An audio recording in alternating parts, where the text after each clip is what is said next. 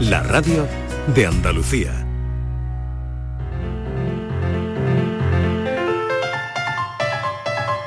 La paranoia de la tarde. Ya está Francis Gómez preparado con su paranoia de hoy, abriendo hora. Son las 5 y 4 de la tarde. Adelante, Francis. Venga, ¿qué, qué nos propones hoy lunes? Hoy estamos de lunes, ya sabes. Bueno, pues, que- pues como hoy estamos de lunes traigo algo facilito. Eso, Venga, suave, bien, porfa, bien, suave. suavito, suavito. Venga. Es más, no me, no me gusta que esté inmaculada ahí porque lo va a sacar seguro. Sí, hombre, sí. El otro día te digo que sabes que me pasó jueves, que me pasé la gasolinera porque iba dándole vuelta al ¿Y acertaste? ¿Adivinaste? ¿Y qué va? Cuando me di cuenta, digo, ya me he pasado la gasolinera, iba a entrar en reserva, ya, ya se me fue. llamado a Francia Bueno, de Málaga sí. que hubiera ido a Huelva con un... Bueno, bueno, bueno, ¿te, te llegó la gasolina de Sí, vuelta sí, a casa no, o no? no, ya me paré en la siguiente, me paré en la Uy, siguiente. menos mal, menos mal, si Sí. no ya ves, me, me veo yo aquí ya en, en la Un picota. día, Francis, tenemos que hablar del concepto, lo que es para ti fácil y difícil. Porque yo creo que no coincide nada con lo mi- con el concepto que sí, tengo. que sí, que sí, que verás que es fácil. Que verás Tenemos que es que, fácil. que- que matizar esos términos. A ver, Sí, cuando, muy bien. cuando explico la respuesta y ya sabes cómo ha sido el enigma, pues ya sabes que es fácil. Pero que hay Lo veces pasa que no es que uno entiendo la piensa, respuesta. uno, uno piensa, y hay veces que tampoco la entiendo yo, me pego aquí media hora a ver cómo lo explico. Qué bueno eso también. y ahora cómo sintetizo yo esto, pues nada, no, no. Bueno, pues hoy os planteo, ya he dicho una cosa facilita. Para ser lunes, venga, no lo voy a poner muy difícil. Es una sola pregunta. Que se repite una vez en cada minuto, dos a cada momento y nunca en 100 años. Repite Uf. que, que, que, una vez. Que, que se repite una vez en cada minuto, dos a cada momento. Espérate, espérate, en cada minuto, que no me da tiempo. ¿Dos? ¿En cada? Dos en cada momento y nunca en 100 años. Muy interesante, pero muy difícil, ¿no? Que no, ¿Qué no, no, se repite? Desde luego en 100 años... Una Esta vez- hasta la he acertado yo sin mirar la solución.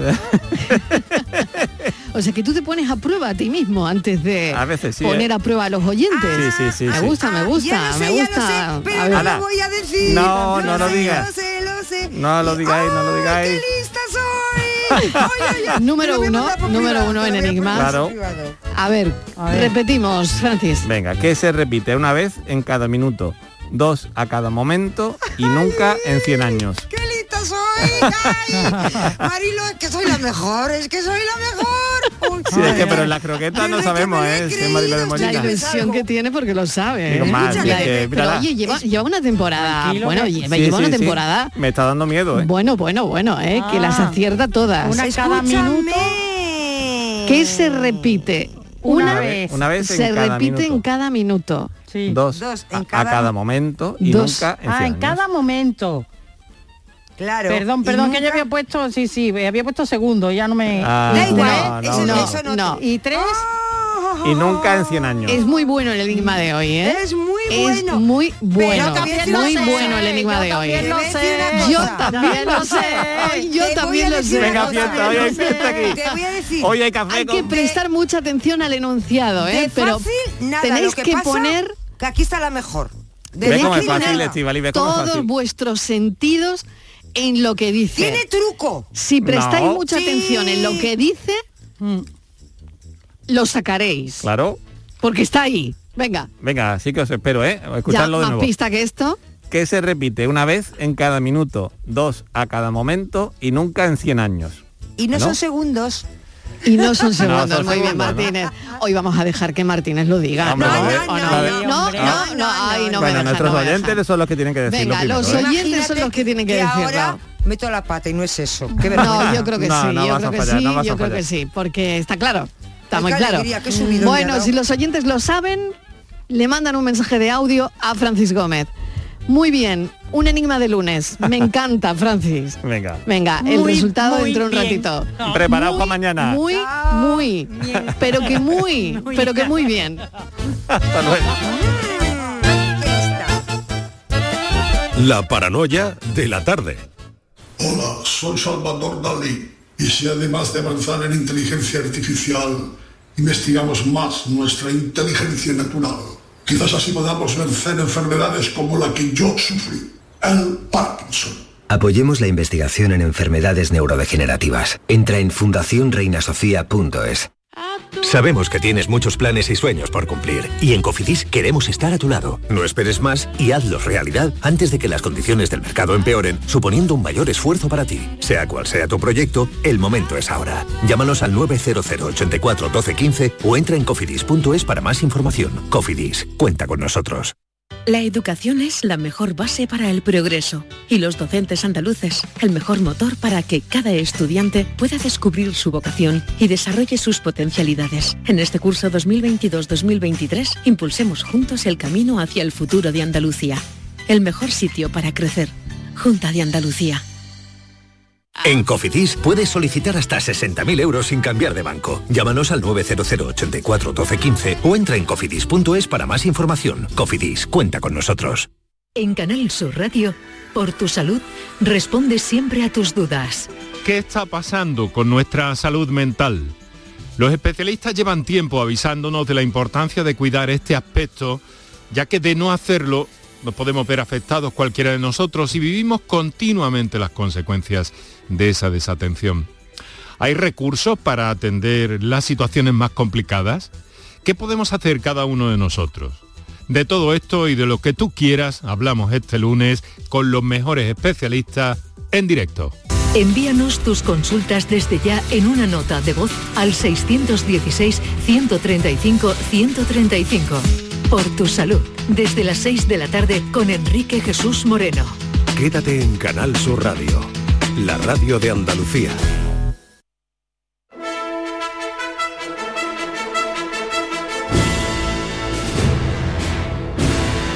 La tarde de Canal Sur Radio con Mariló Maldonado.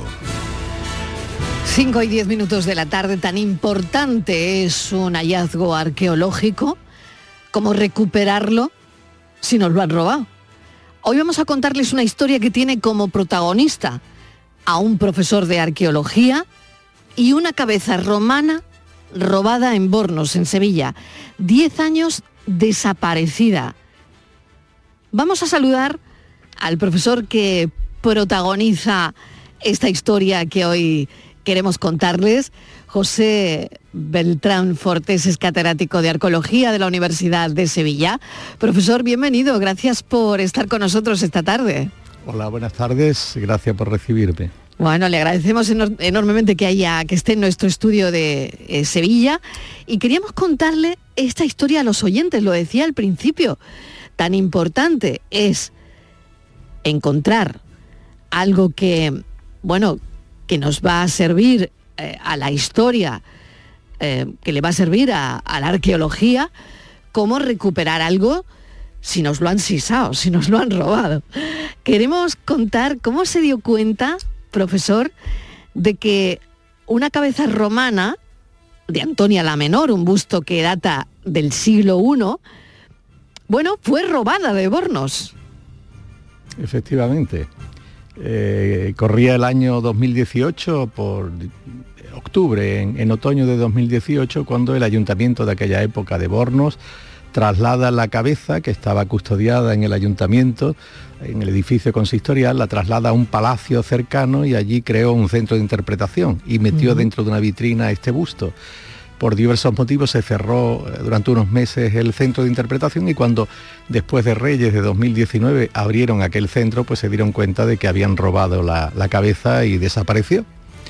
Entonces nosotros estábamos haciendo, junto con María Luisa Loza, que es otra investigadora, en este caso del Instituto Andaluz del Patrimonio Histórico, muy cerca aquí de la sede de, de Canal Sur en Sevilla, estábamos haciendo, y de hecho publicamos en el 2020 un volumen sobre las esculturas romanas de la provincia de Cádiz, eh, y eh, incluimos esta pieza, o estábamos estudiando esta pieza de Bornos eh, a través de fotografías antiguas. Y bueno, cuál fue nuestra sorpresa cuando a través de Internet, que ahora prácticamente lo, lo delata todo, bueno, pues vimos unas reproducciones en 3D de una cabeza que estaba entonces expuesta en una exposición temporal en la Gliptoteca de Múnich, uno de, las, de los museos de arqueología clásica más importantes del mundo, y, y comprobamos que era la, la, misma cabeza con las fotografías que teníamos y, las, y la documentación que existía en, en Internet a través de, de, estas reproducciones. Como, Me gustaría, profesor, que describiera ese momento. ¿Cómo Bueno. es ese momento, profesor, que uno está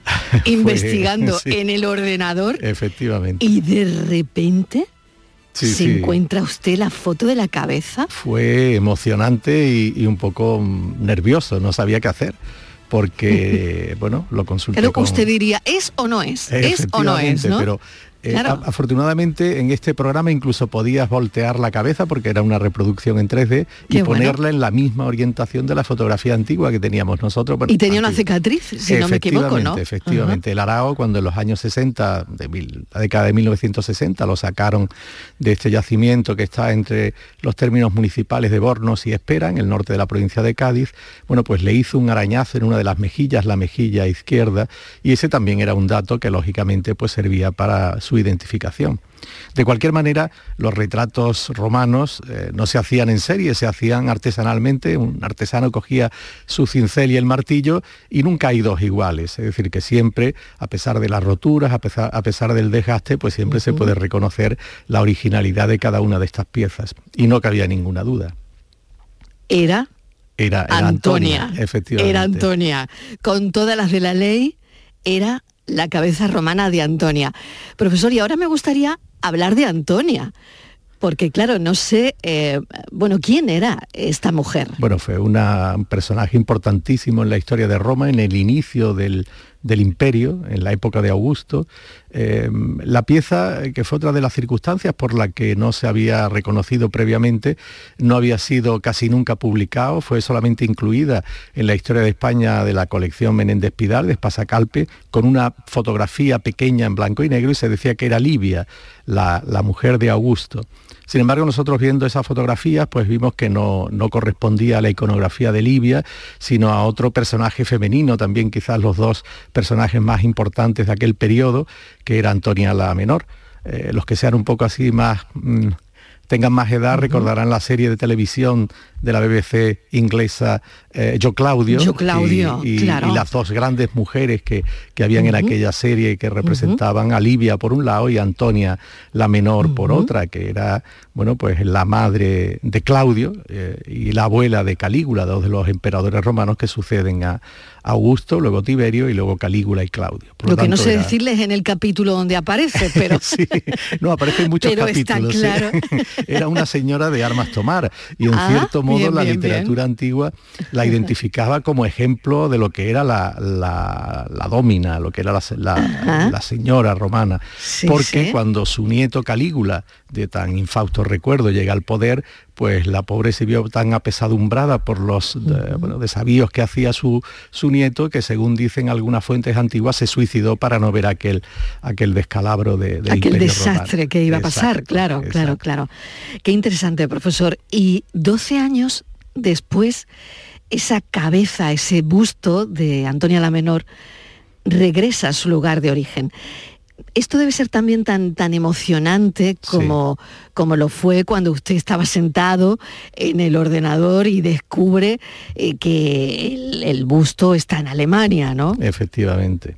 Bueno, lo que hice en aquel momento fue llamar al ayuntamiento de Bornos como propietario de la pieza y el alcalde, Hugo Palomares, pues ya hizo la correspondiente denuncia y, y él me cuenta que fue también uno de los momentos más emocionantes de, de su, de su vida y de su trayectoria política, el, el- el estar desde ese puesto de, de alcalde de Bornos, la recuperación de, de la pieza.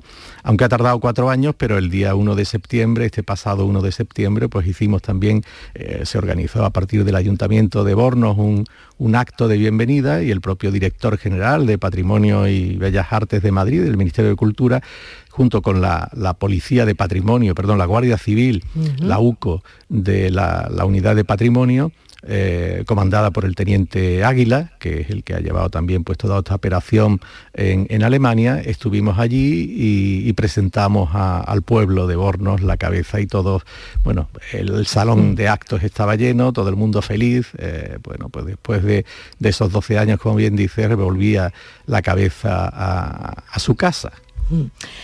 ¿Cómo se identifica eh, una pieza? Eh, Claro, yo pensaba en la autentificación, ¿no? Eh, ¿Cómo saber si una pieza que usted ha visto es auténtica? Bueno, mm, para eso está la experiencia y la formación. Es decir, eh, dentro de la arqueología, de la disciplina arqueología, que es amplísima, pues hay especializaciones y en concreto, tanto Luis Aloza como yo mismo, pues estamos en una de nuestras líneas de trabajos en la escultura romana. Y, dentro de, ese análisis, bueno, pues...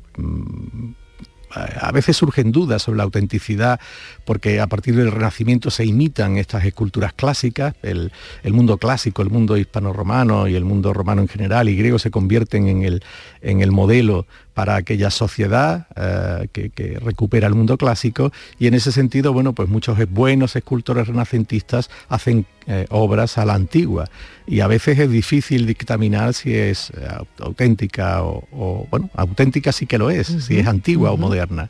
De hecho, de, la propia, el propio yacimiento de Carisa Aurelia, que es una ciudad romana, un municipio posiblemente de la época de César, importantísimo en el norte de Cádiz, y del que procede esta cabeza, eh, proceden también otras dos ninfas que estaban custodiadas hasta principios del siglo XX en los jardines de este palacio de los eh, Enríquez allí en Bornos y bueno, fueron vendidas, se dice que a un chamarilero de Sevilla y sacadas de España.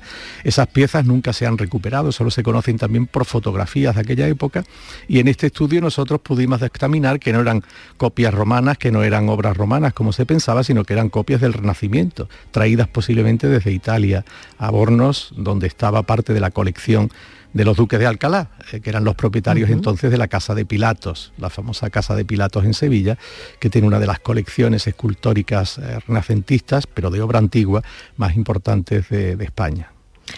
La verdad, profesor, es que eh, es tremendo esto que, han descubierto, ¿no?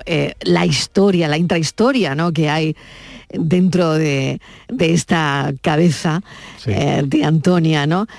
¿La arqueología es siempre tan apasionante? No, seguramente no, siempre, no, efectivamente. siempre. porque generalmente, ahora ya no tanto, porque estamos al albur, bueno, de que llegue el dinero y las subvenciones, etcétera, pero cuando yo era alumno e iba a las excavaciones, siempre se excavaba en los meses de verano y es duro excavar, es decir, no siempre hay, como bien decías al principio, descubrimientos destacados, sino que es el día a día de la arqueología, las cerámicas, los estratos, interpretar lo que el yacimiento te está diciendo y para recomponer la historia de aquel sitio y en cierto modo pues la historia de nuestro pasado, que es la historia de nuestra sociedad. Y en ese sentido, bueno, pues mm, es verdad que tiene un halo de romántico y, tienes muchas satisfacciones, pero también hay sinsabores y, y mucho esfuerzo detrás y mucha formación. Los alumnos que se forman en los grados y los másteres de arqueología pues tienen que prepararse mucho, especializarse, incorporar elementos de otras disciplinas, analíticas, en fin, es una, una actividad eh, bastante compleja y en ese sentido pues se trata también de una disciplina pues muy difícil. Claro que sí, porque esos hallazgos que están ahí, ¿no? Mm, bueno, piedras, ¿no? En su mayoría y que a lo mejor a una, porque le falta toda esa formación de la que habla, eh, no la sabes leer, ¿no? Pero al final es verdad que, hablan, ¿no? Sí. Y que una se imagina cómo fue la civilización donde este objeto o esta piedra estaba, ¿no? Eh, no sé, es como, profesor, disfrutar de, mil vidas aparte de la tuya propia, ¿no? Efectivamente. Eh, y hay algo que has dicho y que, es razón, eh, tienes toda la razón, el, eh, bueno, el el científico en general, pero en este mm. caso el arqueólogo, no tiene que estar eh, en una torre de marfil, es decir, de debe de comunicar eh, lo que es la transferencia del conocimiento y en este sentido nosotros pues tenemos que en cierto modo divulgar y, difundir lo que son nuestros, eh, bueno, nuestros avances y nuestros descubrimientos, porque es lo que nos, la sociedad nos permite hacer esta actividad, que es cierto que es obligada porque es nuestro patrimonio y en ese sentido pues tenemos que proteger por un lado el patrimonio, y por otro lado pues difundir los valores, esos valores eh, no solamente estéticos, sino unos valores históricos, unos valores patrimoniales eh, que sustentan, ya digo, lo que es nuestra, nuestra sociedad actual. Hmm. ¿Por qué se hizo arqueólogo, profesor Beltrán? Eh, bueno, debo decir que yo estudiaba filosofía y letras, eh, el antiguo plan que eran tres años comunes y luego una especialización en los dos años siguientes. Estudié en Málaga, en la Universidad de Málaga, eh, había unos profesores estupendos, recuerdo con el que luego hice la tesis doctoral, el profesor Rodríguez Oliva, Pedro Rodríguez Oliva, que es mi maestro y que se jubiló lamentablemente en este curso pasado administrativamente, que no desde el punto de vista de la investigación. Y bueno, fue en ese tránsito del tercero a cuarto, cuando había que decidir qué especialización o qué especialidad había que cursar, cuando fui a una excavación y me enganchó. En cierto modo, pues es verdad, ese atractivo que tiene la, excavación, el trabajo de campo, bueno, pues es muy gratificante y ya digo, yo tenía entonces otros pensamientos de hacer historias, historia medieval sobre todo, pero me dediqué a lo que era la arqueología y especialmente pues la arqueología del mundo clásico, del mundo romano. Claro, y de ahí, bueno, esa, esa satisfacción, ¿no? Con Antonia la Menor, que esté ya en Bornos, en Cádiz, que he tenido un lapsus y creo que antes he dicho Sevilla y me estaba corrigiendo un oyente. Porque, muy, cerca de la, del claro, he dicho Sevilla, pero... No, no, no, no, no, Bornos, Cádiz, Bornos, Cádiz, el, profesor es tan educado que no me ha corregido. el alcalde, el alcalde de Palomares es bético y, firmó el Menuda acta iba a liar, ¿no? Eh, eh, firmó con el acta de recepción con un bolígrafo del Betis y decía, es que Bornos está muy vinculado a Sevilla y es cierto, es ya casi, o si no, es de los últimos pueblos de Cádiz hacia, hacia Sevilla. Profesor, ¿qué piensa de nuestro patrimonio? Tendríamos que conservarlo mejor, está bien conservado, mm, que, a ver... Eh, eh, todos los esfuerzos son valorables, pero como arqueólogo y como, bueno, pues eso en relación con el patrimonio, los esfuerzos que se le dediquen eh, son pocos. Es decir, tanto la administración eh, que en este caso la administración autonómica como las administraciones locales deben velar por ese patrimonio, pero no solo ellos, sino que la sociedad, la sociedad civil, todos nosotros somos, eh, desde el puesto que estemos o de la formación que tengamos, tenemos que, proteger ese, eh, y tutelar ese patrimonio, porque es algo nuestro y en cierto modo son señas de identidad. Lo decía el alcalde, el alcalde en su discurso, que el, el retrato de Antonia la Menor aunque llevaba, bueno, pues mm, desde los años 60 colocado allí en el ayuntamiento, en la escalinata de acceso allí donde se ha vuelto a colocar, bueno, pues era una seña de identidad de los bornenses, del pueblo de Bornos. Y el patrimonio pues se identifica con, nuestro pasado y por lo tanto es algo fundamental para, el desarrollo de, los pueblos, de la sociedad. Me imagino que siempre hay un debate entre los arqueólogos que no lo sé, ¿no? Porque cuando encuentran un montón de cosas, ¿no? Eh, entre vosotros está el, dirimir en, entre lo que conservar y lo que no conservar, lo que se pone delante y lo que no, eh, lo que es más representativo de lo que lo es menos, me imagino que no debe ser fácil. No, no debe ser fácil. Por eso decía al principio que la formación del arqueólogo eh, en cualquier nivel en el que actúe debe de ser pues bastante importante y, calibrar bien lo que bien dices, que, bueno, que es lo que se conserva, lo que no se conserva.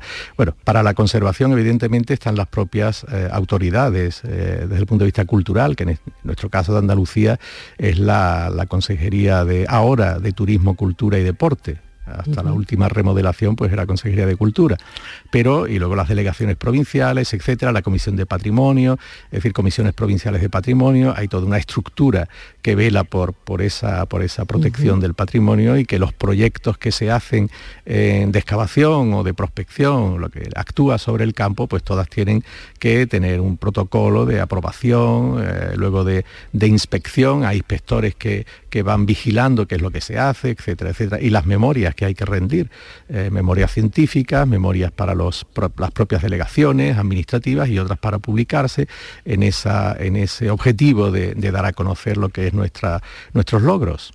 Muy bien. Ya digo, este, este es un caso excepcional, porque lo normal es que nuestras investigaciones pues, vayan a, los, a las revistas especializadas, a los anuarios andaluces de arqueología, a otras revistas de más divulgación. En este caso ha tenido más difusión por, eh, por esto que, acompañaba a, la pieza, la recuperación de la pieza, que fue su, su robo Claro, en, claro. en- en aquel año. Claro, y una 2018. última cuestión, profesor, es el robo en sí, ¿no? Me imagino que ahí pues habrá toda una investigación. mm, No se sé por qué, supone. a mí sorprendentemente me comentaban que, que el delito prescribe y prescribe Ah, en poco curioso. tiempo, efectivamente. Qué curioso. Eh, mm, a mí me extrañaba, pero eh, según me indicaba el, el teniente Águila, bueno, ha sido también la predisposición del propietario de Múnich, que la había comprado con su buena intención, Pero claro, la había comprado robada, ¿no? Claro, pero él pensaba que era auténtica porque la había comprado Lo en engañaron. una eh, efectivamente, en una casa de engañaron. subastas. No sabemos si la Ah. casa de subastas conocía o no claro, porque el como llega, eh, claro, como llega la cabeza romana la- a la casa de subastas, eh, según ¿no? la información venía Esto de- ya es de película, ¿no? De- claro, de, de- de trama de película. Exacto. Claro. Según la, la casa de subastas venía de una colección inglesa, que es un recurso muy, Vaya, vaya. muy, muy común,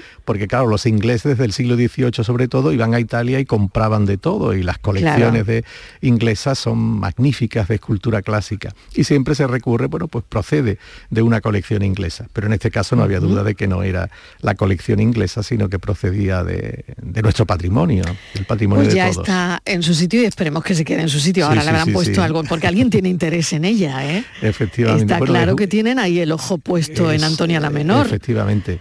Yo lo Ahora decía tendrá la- más seguridad, imaginamos, sí, seguro, ¿no? seguro. Sí. Me, lo, me lo aseguraba el alcalde. Y, y lo comentaba también en, en aquella presentación que hicimos el día 1, que la excepcionalidad de la pieza ha hecho que se recupere, porque si no hubiera sido excepcional por su rareza dentro de la iconografía romana imperial antigua, Claro. pues no, el- la gliptoteca de Múnich no la hubiera expuesto en esta exposición Claro, temporal, hubiera claro, quedado en manos privadas y nunca hubiéramos tenido la oportunidad de- de identificarla. Profesor Beltrán, es usted arqueólogo, pero ha actuado casi como de detective.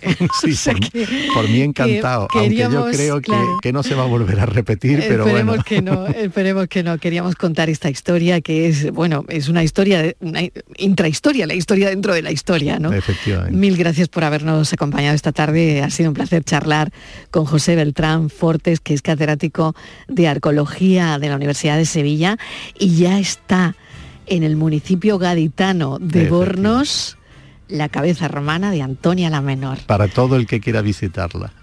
Muchas gracias. Un abrazo, profesor. por recibirme hoy y hasta luego. Cuídese.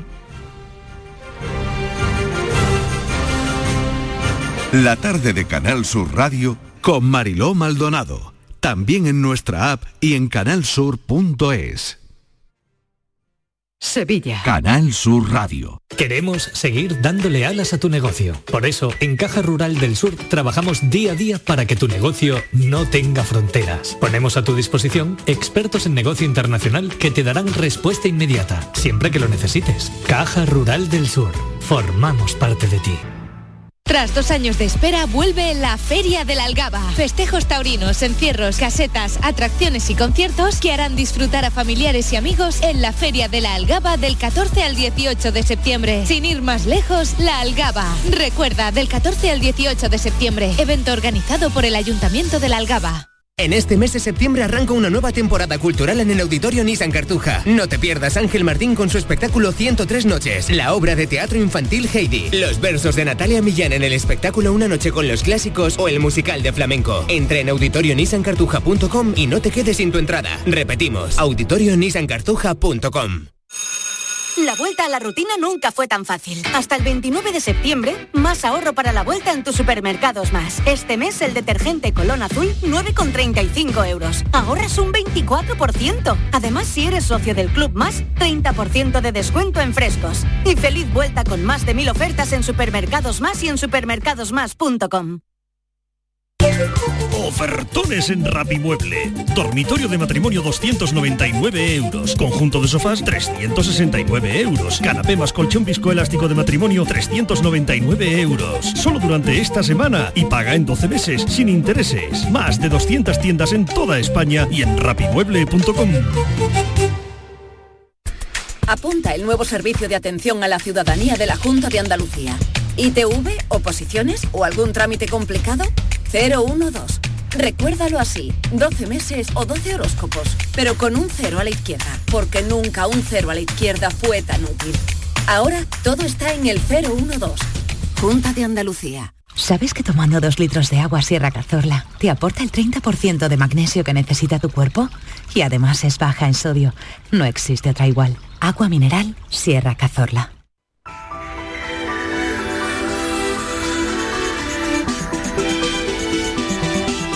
A las seis en punto de la tarde, programa Por tu Salud de Enrique Jesús Moreno, que ya está con nosotros para avanzarnos eh, el asunto que llevan hoy. Salud mental y prevención del suicidio. Sí. Cada vez Hola. más importante, Enrique. Sí. ¿Qué tal estás? Y la cada vez más importante, pues mira, encantado de saludarte como siempre, Mariló, Mm. y abordando un tema que necesariamente tenemos que, que abordar, abordar Sí, hace unos días sí. que ha sido el, eh, el día de la prevención del Exacto, suicidio. el sábado, si no me equivoco. Sí, sí. Exactamente, el sábado. Y Mm. tenemos que, mm, que hacerlo porque, bueno, además por otra parte se van a reforzar algunos servicios de salud mental con eh, personas especializadas en la prevención de este problema.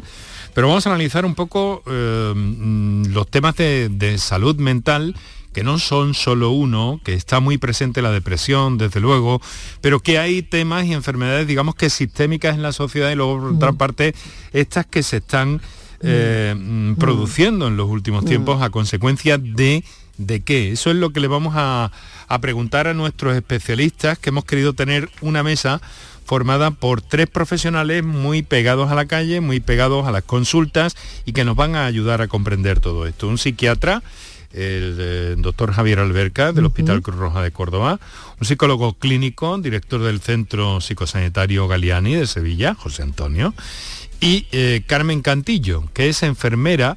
La enfermería tiene un papel muy importante en esto y en muchas otras cosas y queremos incorporar esta figura con toda la importancia y con todo el relieve y con ello vamos a conversar eh, pues para ver mm, por dónde van las cosas, incluso qué podemos hacer en nuestro entorno cuando vemos a, a alguien eh, mm, con un atisbo de depresión o acariciando alguna idea, cómo debemos actuar, porque muchas veces eh, queremos actuar y lo hacemos eh, para bien y resulta que a lo mejor no tenemos las herramientas adecuadas para actuar eh, correctamente, ¿no? Y entonces queremos informarnos de todo esto, ver cómo, eh, en fin, crece la preocupación en torno a estos problemas relacionados con la salud mental, que si ya eran un aviso importantísimo de pandemia mundial por parte de la Organización Mundial de la Salud antes, antes del SARS-CoV-2, Mariló, pues ahora eh, parece que, que se han eh, incrementado un poco esa preocupación y esas estadísticas lamentablemente. Así que queremos hablarlo sin tapujos, hablando claramente, conociendo, sabiendo, como te digo, con tres personas que están muy directamente en contacto con el problema. Y queremos también que todos aquellos oyentes que quieran incorporar alguna experiencia, alguna comunicación o alguna pregunta, nuestros especialistas lo hagan con toda tranquilidad porque saben que están en su casa. Prevenirlo es cosa de todos, Enrique, así que mil gracias. Servicio público, como siempre.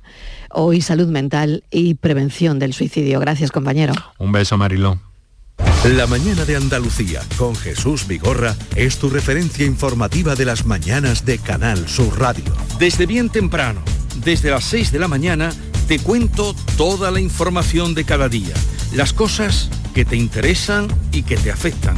Analizamos la actualidad en la tertulia, te ayudamos con tus problemas y buscamos el humor y el entretenimiento que te gusta. Ya ves, lo mejor para nuestra gente. La mañana de Andalucía con Jesús Vigorra. De lunes a viernes desde las 6 de la mañana. Canal Sur Radio, la radio de Andalucía.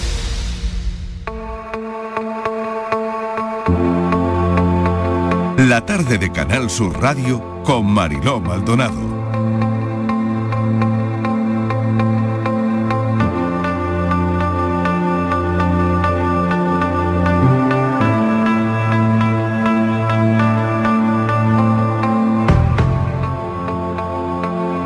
Cada lunes les damos su espacio en este programa. Son los más jóvenes, dicen que la generación más conectada.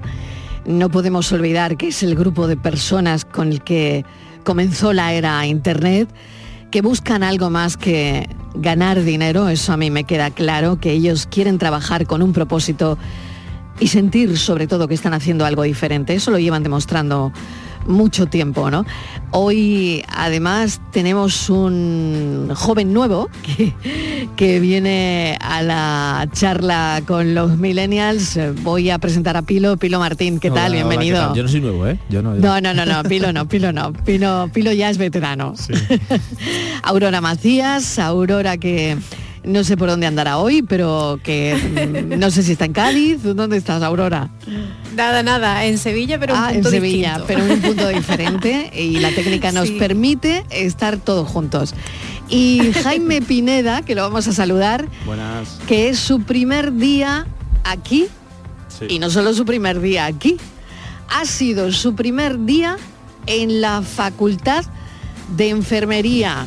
Jaime, bienvenido. Buenas. A ver. ¿Qué tal? Hoy completito, ¿eh, Jaime? Hoy completito, La Jaime. No, no me puedo quejar hoy, la verdad.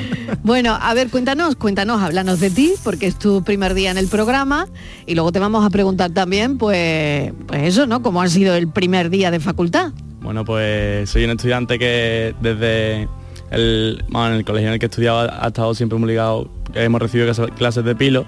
Sí. Y, y nada, pues... Pilo, mucho pilo, ¿eh? Sí, Pilo, la verdad, Pilo tiene... Pilo te sorprende con cualquier cosa. Sí, sí, Hay un sí. día- Pilo es una caja de sorpresa, Sí, sí. ¿eh? Hoy, hoy me ha escrito y me ha dicho, ¿te quieres venir a, a la radio? Y he dicho, bueno, vale. Así sin más, ¿verdad? Así sin más. ¿eh? Así yo le he escrito porque sabe que decía, pues venga, vale. Ni me ha preguntado Claro. dónde, ¿eh? No, no, Eh, claro, aquí qué bueno. Eso está bien, eso está bien, Jaime. Me está. encanta, me encanta esa iniciativa. Bueno, eso por un lado. Y primer día en la Facultad de Enfermería. Nota de corte, Jaime. No- nota de corte, a ver, no la he consultado porque yo creo que entré en la segunda adjudicación. Entonces Sí. yo entré y ya dije, bueno, a ver si... Pero... Pero un yo- 12 para arriba, ¿o qué? Sí, la nota que yo he sacado es un 12,91. Anda Y se, O sea, que se casi un quedado- 13. Sí, se habrá quedado en un 12,8, por ahí un 12,7, no lo sé muy bien, la verdad. Bárbaro, Está un poco ¿no? enfadado, pero está un poco enfadado, ¿eh? A ver, ¿por qué? ¿Por qué, Jaime? Bueno, yo, por- por- bueno, lo primero que estoy estudiando enfermería porque también Sí. me gusta. Lógicamente nunca me quedaré satisfecho con, con- con algo, con una sola cosa que estudiar, pero mi objetivo Sí. principal era entrar a medicina. Vaya. Pero este año no he entrado porque además las notas están súper altas Sí. y, y más en Andalucía. Sí. Y, y bueno, pues con la nota en, en Andalucía, si yo entro el año que viene en Sevilla, estudiar enfermería me ayuda a no tener que entrar en primero y repetir primero. Vale, pero tu objetivo, Mi es, objetivo es entrar, en, entrar en medicina. medicina, pero hay ¿No has podido entrar en Jaén tampoco? No, que va, en Jaén la nota está súper alta porque han abierto... alto también. Hoy hemos hablado con los de Jaén. Sí. Vale, y- y han abierto claro. en Jaén y en Almería. Sí, Pero vamos, Jaén y Almería, no es verdad, Jaén y Almería. A que baje las notas de corta. Y, y Cádiz, que siempre tenía como fama de ser más accesible, Que ¿no? va, tampoco. Tampoco. Tengo una amiga que ha sacado un 13 con 36, creo, un 13 con 32, no lo sé. Y, y ha entrado, entró a mediados de julio. O sea, que Jaime, nuestros médicos son de estudiantes verdad, casi perfectos. Claro, es que mm, primero necesitas un bachillerato perfecto de 10, Sí. ¿no? Y después de ese bachillerato perfecto de 10, hacer una buena, espectacular selectividad, casi también de 10. Claro, porque... Vamos, porque al final es un 13,8, 13,7. Sí, solo para- tienes una, una oportunidad, porque si no al año siguiente Claro. ya, ya has tenido tres. La extraordinaria Claro. de tu mismo año y la ordinaria del Claro. siguiente, pero... para entrar holgado. Y otra cosa, Jaime, que te quería preguntar, y ahora Pilo y Aurora seguramente entrarán en la conversación, ¿tú te sientes con vocación de médico? Sí, yo, mm, yo en mi familia, mi abuelo eh, es médico y siempre me gusta lo que hace porque aparte de trabajar en el hospital, ha tenido una clínica y era muy cercano con sus pacientes. Y a mí siempre me ha gustado el trato personal y además me ha contado alguna historia. O sea, que tú quieres ser médico porque lo has mamado de tu abuelo. Claro, yo quiero ser médico, pero porque he visto cómo es el oficio y me gusta también estar cerca de la gente y, y sé que con eso puedo ayudar un montón. Entonces a mí es lo que más me gustaría. A ver, Pilo, ¿qué Bueno, le que- decimos a Jaime y qué le decimos a tantos y tantos como él, que hoy han empezado su primer día de la facultad, pero se han quedado a las puertas, no han entrado en la carrera que querían? Voy a contarte una anécdota de Jaime muy graciosa para que veas que tiene vocación porque Jaime siempre ha sido un estudiante modelo de sacar muchas notas, ¿vale? Y hay una anécdota muy graciosa que es que en el conservatorio, para que veáis que en realidad Jaime y, y muchos jóvenes ¿eh? no hacen un poco lo que se supone que deberían hacer o lo que está mejor visto que hagan, ¿no?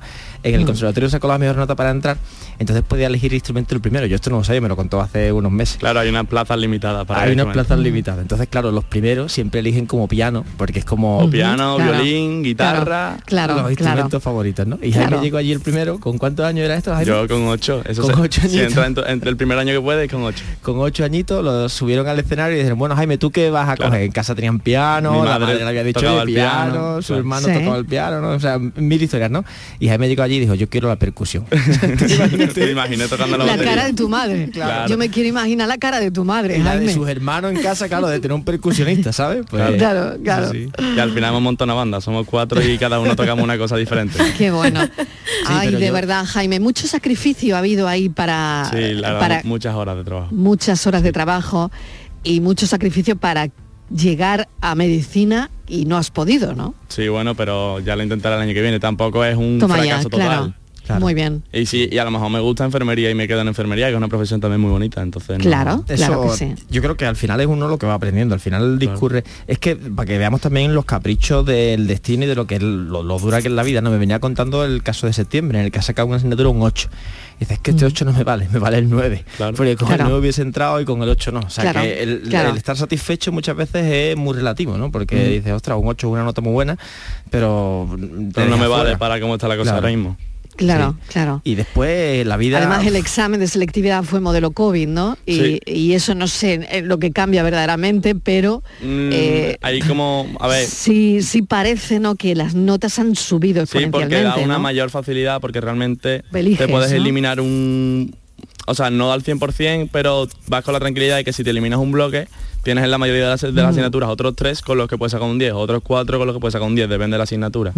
Entonces, claro, te baja el nivel de estudio, o sea, la cantidad de estudio y aumentas tu, tu calidad de estudio, ¿no? Porque tienes más tiempo Claro. para dedicárselo a menos cosas. Claro, pero eso hay gente a la que no le ha beneficiado Claro también. que en no, fin, porque claro, los de 10 se quedan en un 10. Claro, En cambio de los de claro. 8 suben a un 10. Exactamente. Y es más Pilo, arbitrario. querías añadir alguna cosa No, que yo- mira, esto que dices de las notas es súper interesante porque igual que hay inflación con los alimentos, hay inflación con las notas. O sea, yo me acuerdo cuando yo hice selectividad, que fue hace no mucho, que bueno, o sea, yo saqué un ocho y medio y era una, era una locura. O sea, yo creo que fui la nota más alta de mi colegio de ciencias, creo que fue con un ocho y medio, ¿eh? estoy hablando, ¿eh? O sea, que era muy buen estudiante. Y la carrera que más nota tenía, me acuerdo por aquel entonces, acababa de abrir ingeniería aeronáutica en Sevilla, 8,1. Y, Ujú. y, claro, aquello, fijaos lo que ha cambiado, ¿no? Ya estamos hablando de 13 y medio para arriba muchas veces, o sea, de que un 13 con 3, que es lo que tienes Jaime ahora mismo con la recuperación, ya no le permite entrar en medicina porque el sistema también es muy perverso. O sea, al final un- yo, yo tengo la suerte de que no tengo que poner notas, ¿no? Entonces eso a mí me libra. Pero yo, si yo fuese profesor y diese la cara de alumnos míos, de alumnas mías que se están matando y que y, y- y cuál es mi capacidad para decidir entre el 9 o el 10. Entonces en mi época había ningún 10 redondo en, en un bachillerato, hoy en día hay, un- pues, yo qué sé, o sea, Un hay un- sacó, Claro. Pérez Reverte escribió un artículo hace muy poco sobre esto, ¿no? En el que decía que, pues, que es incomprensible como todo el mundo es un genio Y, ahora a- mismo. y aún más, más Mm. exigencia, o sea, aún, aún, aunque sigan, aunque se siga subiendo el nivel de estudio, aún así sigue habiendo más exigencia Y más ya y en, casa, claro. en el colegio, Sí. en los periódicos, en todos lados. eh. Ay, Siempre hace falta Jaime, que no más. me cambiaba yo por ti ahora mismo. ¿Qué quieres que te diga? pues eh? yo no me sí, ¿eh? cambiaba Con por 18 ti. años me da no, pasa no, pollo no, pollo no, porque se sufre mucho también. Aurora, a ver, Aurora, que te quiero oír. A ver. Nada, eso decía, digo, que, que edad más mala. Pilo y yo, si- siendo milenios ya estamos altitos, ¿eh? Porque envidia, cuando claro, uno, claro. cuando uno echa la vista atrás y dice, no, en mi época era de otra manera, ya que empezamos a tener unos años, ¿eh? ¿Tú cómo Sí, sí, ves pero bueno, me sorprende- sistema? Aurora, ¿cómo No, me sorprende muchísimo cómo se ha pervertido, ¿no? Y cómo al final la nota ahora mismo ya no vale nada, cuando todo el mundo es un genio, como dice el artículo de Pérez Reverte, ¿no? Cuando todo el mundo es un genio, al- algo está fallando, porque no, no puede ser la meritocracia donde queda, ¿no? Yo eso lo entiendo. Claro. Hmm, Efectivamente, y luego hay- me sorprende muchísimo también el nivel de competencia en, en medicina, ¿no? O sea, decíais que, que se abrían dos facultades nuevas dentro de Andalucía y que la saturación ha sido aún peor, o sea que, que no, no sé si eso ha ido en detrimento de carreras de humanidades, que a lo mejor eso habría que, habría que verlo, ¿no? Pero me ha sorprendido muchísimo, la verdad. Y es curioso porque es una carrera que en realidad, a ver, se vive muy bien siendo médico, tienen sueldo bueno, pero no, no, Ahora mayoría de los final. médicos no, no se hacen inmensamente ricos, es una carrera muy vocacional y te permite vivir bien, a gusto, y yo creo que hacer algo que te gusta, ¿no? O sea, yo creo que es la carrera con el equilibrio... Y hay, pero también hay carreras de salud que no son tan, que no tienen tanta tanto, mm, o sea, tanto espacio laboral, por ejemplo, como puede ser medicina o enfermería, por ejemplo, biomedicina y eso, de investigación, que tiene una nota altísima también, no hay trabajo en España para eso. Y aún así la nota está súper alta y se tienen que ir fuera. O la mitad de los médicos trabajan fuera y al final pues España se queda sin médicos, la nota está cada vez más alta, hay menos hay menos promoción para medicina en España y hace falta más médicos, entonces al final... ¿Y tenéis la sensación de que hay algo que no se está pensando bien?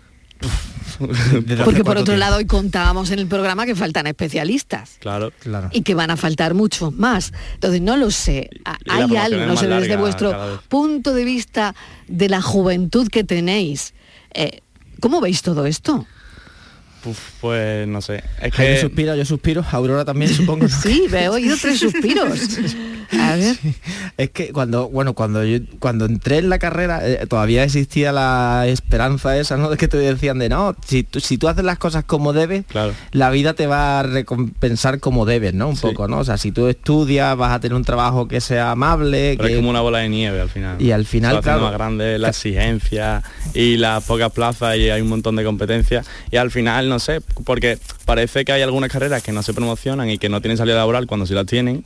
Por ejemplo, hay carreras con un 5 o con un 6, FICO, por ejemplo, finanzas y contabilidad que hacen falta en casi todas las empresas. Tiene una nota bajísima y se mete la mitad de la gente que entra no es por vocación, pero es porque, no tiene otro sitio. Lo que tú has dicho de que la bola de nieve es cada vez más grande, pero las recompensas son cada vez más pequeñas también. O sea, porque claro, tú al principio decías, o sea, ostras, hace 15, 20 años decía yo me saco un título, me pongo a trabajar y puedo hacer Estaba mi vida. más valorado, pero, ahora hace falta un máster. claro, ahora un máster, dos formaciones profesionales. Un montón de tiempo trabajando en precario, que si te tienes que demostrar, que si tienes que hacerte un LinkedIn espectacular, una marca personal, y tú dices, ostras, esto y nadie te ha enseñado tampoco cómo destacar en un mundo en el que cada vez es más complicado. Y después algo tiene que estar fallando cuando vivimos en un mundo en el que falta gente cualificada y hay, hay paro esto mm, deberíamos de mucho, porque las empresas dicen que les cuesta mucho contratar gente buena, que les cuesta contratar gente con, conocimiento, no, no, porque al final bueno o malo es muy relativo, ¿no? Gente que,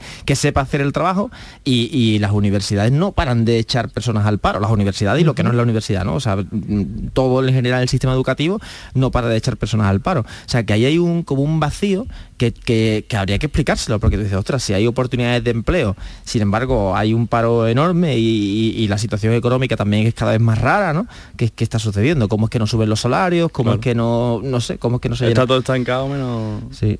Aurora, a ver. Mm.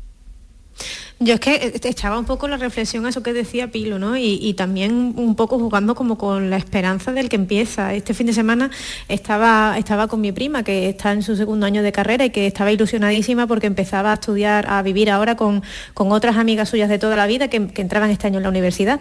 Y conforme me iba diciendo nombres de carrera, yo decía, es que da igual lo que me diga, es que no lo veo en salida ninguna, ¿no? O sea, e, ese, ese túnel que decía, que decía Pilo de, bueno, de, las necesidades sociales versus lo que estamos haciendo ahora mismo, parece que cada vez es más enrevesado y, cada, vez tiene más curvas. No sé qué tenemos que, hacer en nuestras generaciones ahora para, tener una estabilidad y un futuro, ¿no? Pero sí es verdad que, cada vez que, veo que alguien empieza, le veo más dificultad incluso que cuando empezaba yo. O sea, que ahí, ahí hay que hacer una mirada. Sí, y el sistema universitario, cuidado, ¿eh? porque, hombre, todavía es pronto y no se le ven las orejas tanto al lobo, pero si yo empezase ahora con 18 años, mm, yo me pensaría mucho entrar a la universidad, o sea, porque hay opciones fuera tremendamente atractivas de... bueno, ya, no es la, final, o sea, la, efectividad de estudiar la universidad, sino que al final el sistema educativo español está centrado en... Es un papel, que es el título. Te vas a la universidad o y los que en un principio no pueden y después se dan cuenta de que en, verdad lo han hecho bien, hacen un grado medio, un grado superior, los que no han entrado en bachillerato, por ejemplo, y al final con un grado superior tienen más salida casi más salidas profesionales que una gran cantidad de carreras. Yo, yo soy defensor acérrimo de la universidad, ¿eh? o sea, esto que dicen Steve Jobs de no, a la universidad no hay que estudiar la universidad, mentira, pero Steve Jobs, sus amigos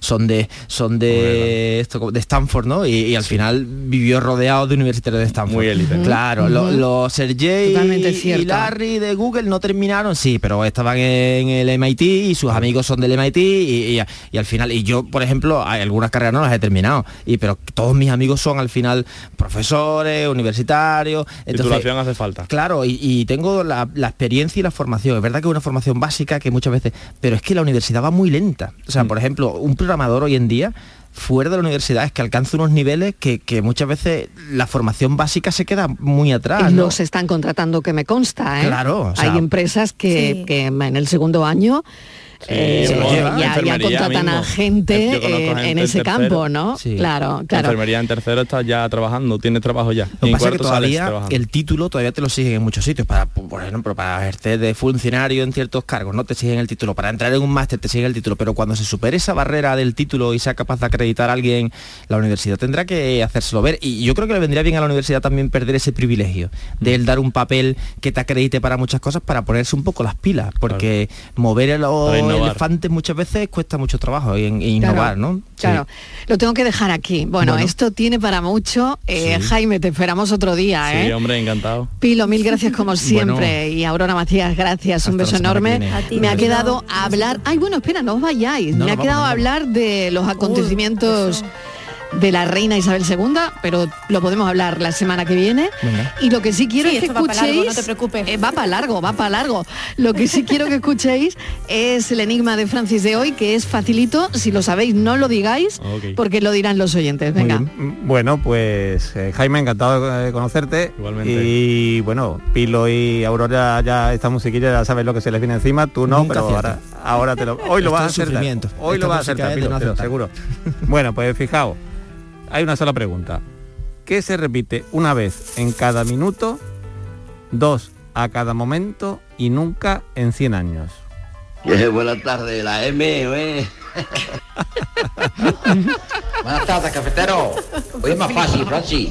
Lo que se repite es la letra M. Claro. Paco de Málaga, lo que Hola, se Paco. repite es la M. De Málaga. Ahí, La. M. Y que se repite dos veces en Marilo Maldonado. Es verdad. Qué lista la Es gente, verdad. ¿eh? Es que yo cada día me quedo asombrado. Francis debe ser la M, Ahí estamos. Bueno, ha acertado mucha gente. Claro, bueno, ¿qué, tal? ¿Qué os parece? A ver, Pilo, Aurora, Jaime. vida, Yo no hubiese dado ni media. echando No, números, no. la cabeza estaba Yo estaba- ardiéndome. un Nada, ¿no? parpadeo, Oye, no pues sé. en el equipo ha habido quórum, ¿eh? Ha habido quórum. bueno, chicos, gracias. Un, Un beso abrazo, enorme. Hasta el lunes. Nosotros. Oye, estarás contento, Francis. No, hombre, si es que hasta Noelia ha mandado un mensaje diciendo que ha acertado, seguro que ha acertado. Seguro, estaba feliz, ¿no? estaba feliz. La M. La letra M, claro, una vez en la palabra minuto, dos veces la palabra momento y nunca aparece en la, en la expresión 100 años. Un oyente nos dijo la M y la O, luego cambió. Dijo, no, no, es verdad, la M.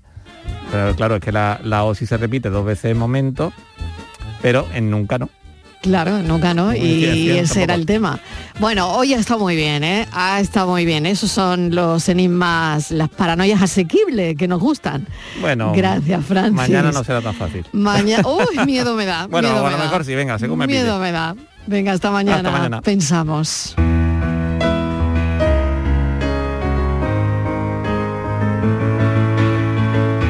Estaba yo limpiando la cocina, concretamente la encimera, más conocida como el pollo pollete, cuando escucho en la radio que tal día como hoy nació Jesse Owens, un atleta de raza negra que lo ganó todo en su época. Me resultó una bonita coincidencia porque este hombre montó un pollo tremendo en sentido literal y en sentido figurado. En primer lugar, se atrevió a ganarle a los atletas alemanes en toda la cara de Adolf Hitler. Y en segundo, porque hizo lo que hacen todos los ganadores, subirse al podio. Porque ese es el significado literal de montar un pollo. Montar como en montar a caballo, subirse encima de, y pollo, que se escribe con Y, que viene de podio, y este de podium, que es una superficie elevada con respecto al suelo, como por ejemplo la encimera de la cocina. Dejando a los atletas aparte, el que se subía a una plataforma era porque quería que todo el mundo lo viera y escuchara. Y normalmente es que iba a decir algo que podía incomodar a alguien, y por eso se quedó el significado de formar un escándalo.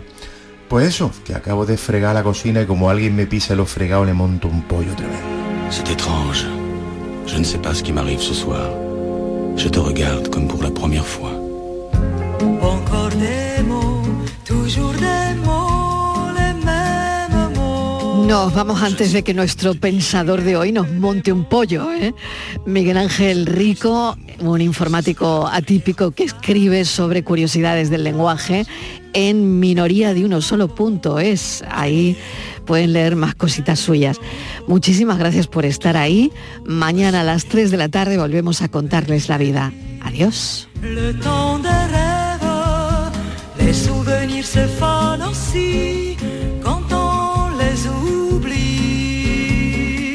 Tu es comme le vent qui fait chanter les violons et emporte au loin le parfum des roses. Caramel, bonbon et chocolat.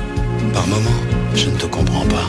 Merci pas pour moi, mais tu peux bien les offrir à une autre qui aime le vent et le parfum des roses. Moi, les mots tendres enrobés de douceur se posent sur ma bouche, mais jamais sur mon cœur.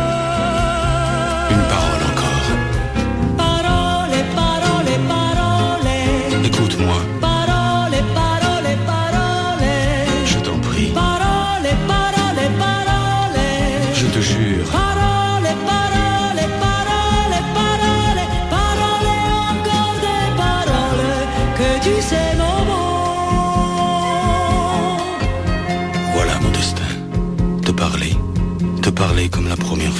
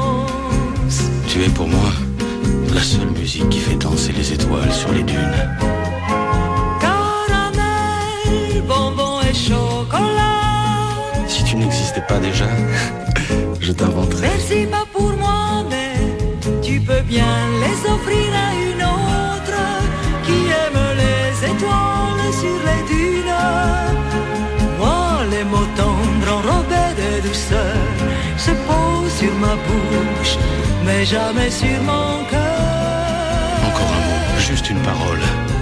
Parole, parole, parole. La tarde de Canal Sur Radio con Mariló Maldonado.